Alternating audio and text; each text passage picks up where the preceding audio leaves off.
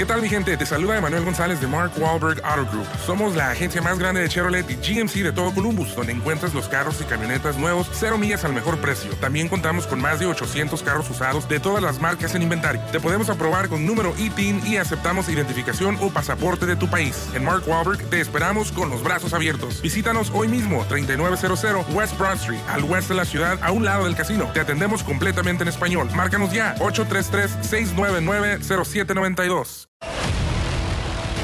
Hay infinidad de figuras de acción que por años han sido parte de nuestras culturas. Superhéroes que sobre todo pregonan valores positivos en nuestra sociedad. Pero estos muñequitos son diferentes y en México hay narcojuguetes que se han vuelto cada vez más populares por el poder de la narcocultura.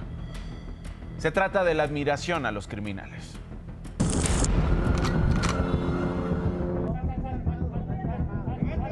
Las figuras de acción, especialmente de superhéroes, son históricamente populares. Pero ¿qué pensar si se trata de un narcotraficante?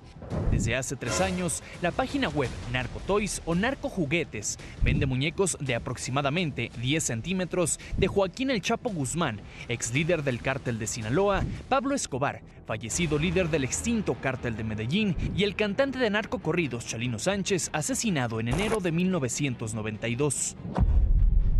En 2021 se ofertaban en 29.99 dólares, unos 500 pesos. Hoy el narcotraficante colombiano y el Chapo Guzmán cuestan 1.700 pesos y de acuerdo con la página, ambas figuras están agotadas. Luego añadieron otro personaje del mundo criminal, Ramón Arellano Félix, ex líder del cártel de Tijuana, asesinado en 2002. Y el nuevo lanzamiento que hicieron fue el de Ovidio Guzmán, el ratón, inspirado en el momento de su detención fallida en 2019.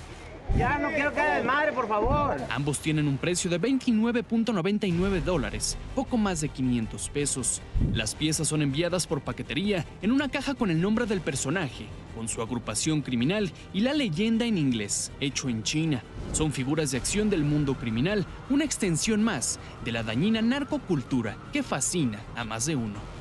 Para DPC, Diego Guerrero. ¿A qué se debe la fascinación que generan estos personajes y la narcocultura? ¿Qué fin tiene la fabricación de estas figuras? Como sucede casi con cualquier persona que tenga exposición en las noticias, los medios de comunicación y las redes sociales, los narcotraficantes famosos ofrecen una oportunidad de mercado para vender casi cualquier cosa con su nombre, especialmente artículos de colección. La narcocultura produce fascinación porque le habla a un segmento de la población cada vez más grande que no tiene en su horizonte de vida obtener grandes cantidades de dinero o prestigio por medio de otras formas de vida.